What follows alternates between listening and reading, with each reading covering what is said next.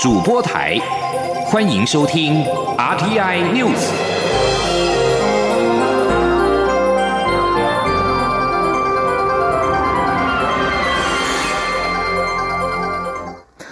各位好，我是张旭华，欢迎收听这节央广主播台提供给您的 RTI News。中央流行疫情指挥中心发言人庄仁祥今天公布，国内新增三例境外移入 COVID-19 武汉肺炎确定病例，都是从印尼入境。庄仁祥指出，目前规划将请我驻印尼管处协助寻找具有认证的机构检验，未来必须持该机构的检验报告才算有效。记者欧阳梦平报道。中央流行疫情指挥中心十三号公布新增三例境外移入案，均来自印尼。其中案七三五是印尼籍二十多岁男性，十一月二十四号来台工作，担任船员，持有登机前三天内的核酸检验阴性报告，入境后到防疫旅馆进行居家检疫，没有症状。十二月九号检验期满，搭专车到其他处所自主健康管理。十号由公司安排自费裁检，在十三号确诊，CT 值三十。目前已经框列六名接触者，但因为有适当防护，列自主健康管理。案七三六是印尼籍二十多岁女性移工，十一月二十八号来台工作，也持有登机前三天内的核酸检验阴性报告，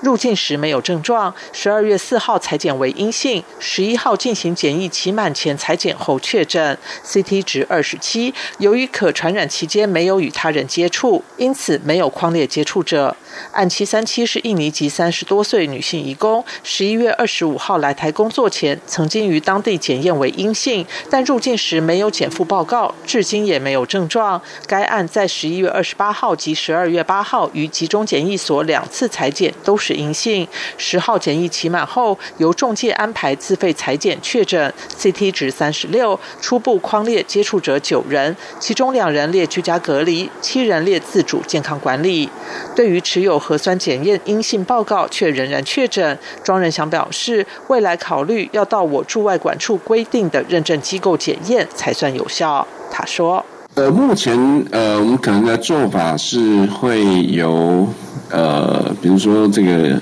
印尼当地，就是我们请我们呃印尼当地的驻驻外馆啊这边请请他们协助，就是寻找这个认证的具有认证的这个呃实验室呃来做检验的机构了啊。那这个不会会依这个方向来进行。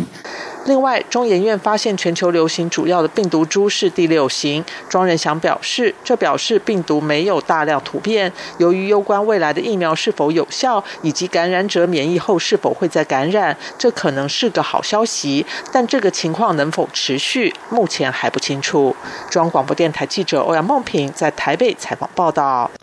副总统赖清德今天上午出席二零二零国际医疗高峰论坛。他在致辞时表示，蔡英文总统指示他协助以战略角度应应武汉肺炎卫生医疗物资，在疫苗的部分将会从三个方向：国外采购、国内研发双轨进行。记者欧阳梦平的采访报道。台北医学大学十三号举办六十周年二零二零国际医疗高峰论坛，副总统赖清德在致辞时谈到科技防疫，他表示，政府第一阶段算是很成功的守住国人的健康，下阶段可能转移到疫苗、生物科技方面的表现。蔡英文总统也特别强调，谁有办法在这几年突破武汉肺炎的困局，从而调整国家的政策因应，谁就能在国际上更具竞争力。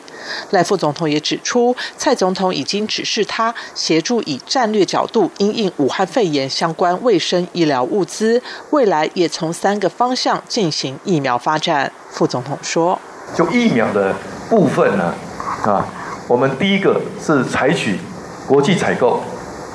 跟国内研发并行。那第二个呢，我们的预采购也一体适用在国际的采购。”跟国内疫苗厂的采购，那第三个是政府是请全力的帮助国内的四家啊疫苗啊公司。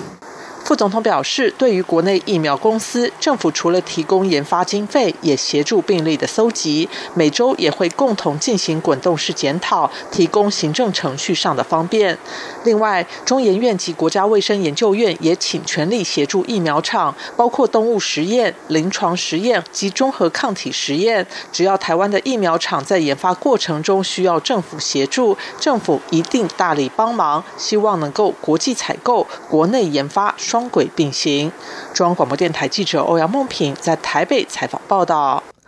交通部推动北宜高铁综合规划期末报告，十二月底将会出炉。北宜高铁行经路段几乎都是穿山而行的山岳隧道，不会像台铁北宜路段边呃走边坡。估计北宜高铁最长的隧道大约会有十公里。铁道局评估，根据先前已经确定的北宜高铁路线，经过地区的地理环境，高铁多半都必须要穿山而行走山岳隧道，并且一定会有五公里以上的长隧道。台铁瑞芳侯同间四号发生严重的边坡坍塌，使得往返东西部的主要铁路交通中断。台铁边坡的问题不会出现在推动中的北宜高铁。北宜高铁综合规划报期末报告十二月底即将出炉，相关工程规划也会比较明确。但环境影响评估报告预计在明年第二季完成。交通部在十月十三号召开的北北基轨道路网政策沟通平台起始会议中达成共识，确认高铁。铁在北宜路廊可担任台铁和国道五号分流的角色，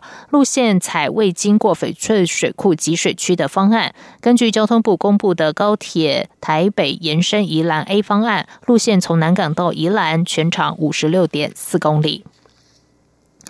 在外电消息方面，委内瑞拉反对派进行的推翻总统马杜洛公众咨询十二号结束。由瓜伊多所领导的反对派是在抵制六号的国会大选之后，决定进行这场类似公民投票的公众咨询。这场公众咨询起初是以网络来进行，最后变成亲自参与投票。反对派表示，有将近六百五十万人参与，其中有超过三百万人是亲自投票，两百四十万人在线上进行，另外有将近八十四万五千名居住在海外的委内瑞拉人参与。反对派希望能够借由进行公众咨询，展现人民反对马杜洛的意愿，但反对派并没有提出如何改变政府的明确做法。在反对派抵制之下，六号的国民议会大选仍然让马杜洛的执政党社会党和其盟友取得国会的控制权。在选前，国会是唯一仍然由反对派控制的机构。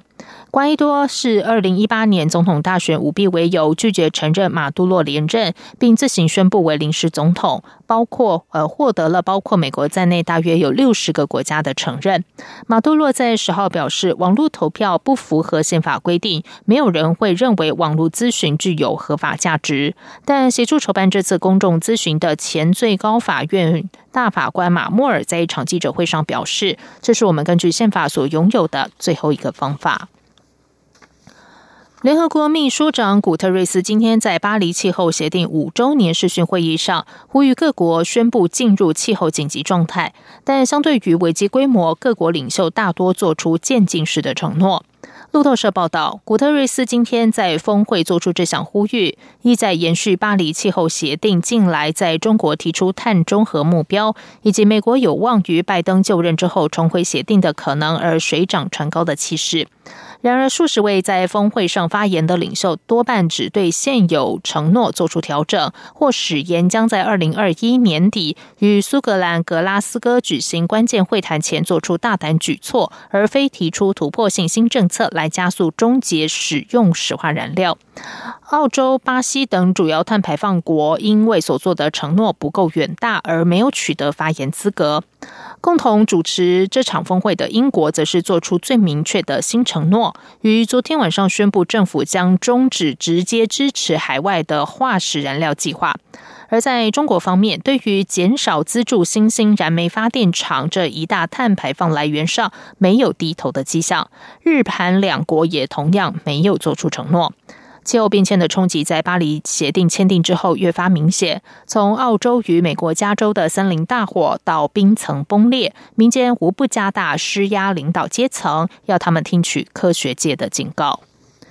以上用光主播台，谢谢收听。